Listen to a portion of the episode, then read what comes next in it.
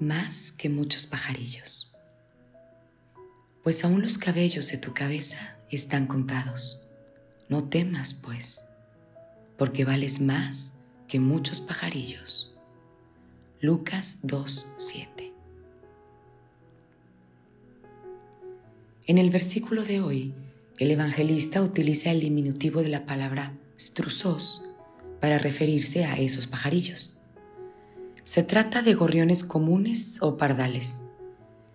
El gorrión es un ave muy inteligente y con extrema habilidad de adaptación. Prueba de ello es que a lo largo de la historia ha coexistido con el ser humano, tanto en la gran ciudad como en el ámbito rural, siempre beneficiándose de la presencia de éste. En efecto, las tejas y otros recovecos de la arquitectura y los desperdicios de la comida humana proveen hogar y alimento a estos pajarillos. A pesar de sus habilidades, el gorrión se considera ordinario, común y corriente. Así es hoy y así era en el tiempo de Jesús. El maestro toma a estas aves como ejemplo de lo más humilde del reino animal por su ínfimo valor monetario. La Biblia nos dice, no se venden dos pajaritos por un cuarto, esto en Mateo 10:29.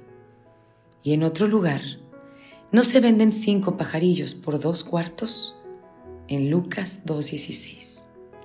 Era algo así como una oferta que cuando uno compra cuatro, el quinto era gratis. Pero, ¿cuánto dinero es un cuarto? La palabra griega original traducida como cuarto es asarión.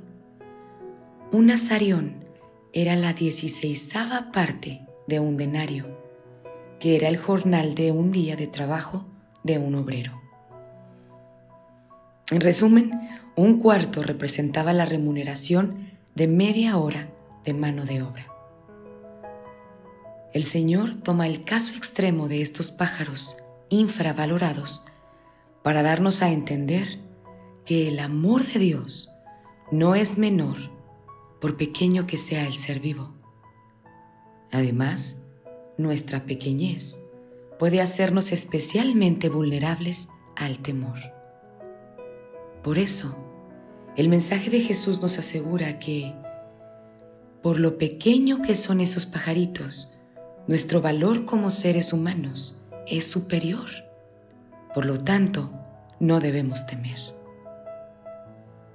Los versículos anteriores hablan del temor a perder la vida y nos aconsejan no temer a quien pueda matarnos, sino a quien pueda empujarnos a la perdición eterna. Querida amiga, es posible que alguien te haya dicho o demostrado con su actitud que vales muy poco.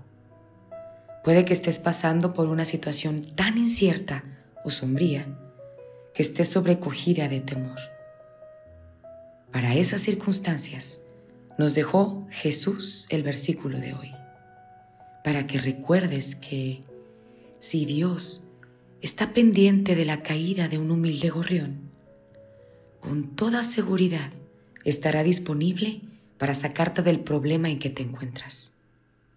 Recuerda que Dios valora las cosas y las personas de forma distinta a como lo hace el ser humano.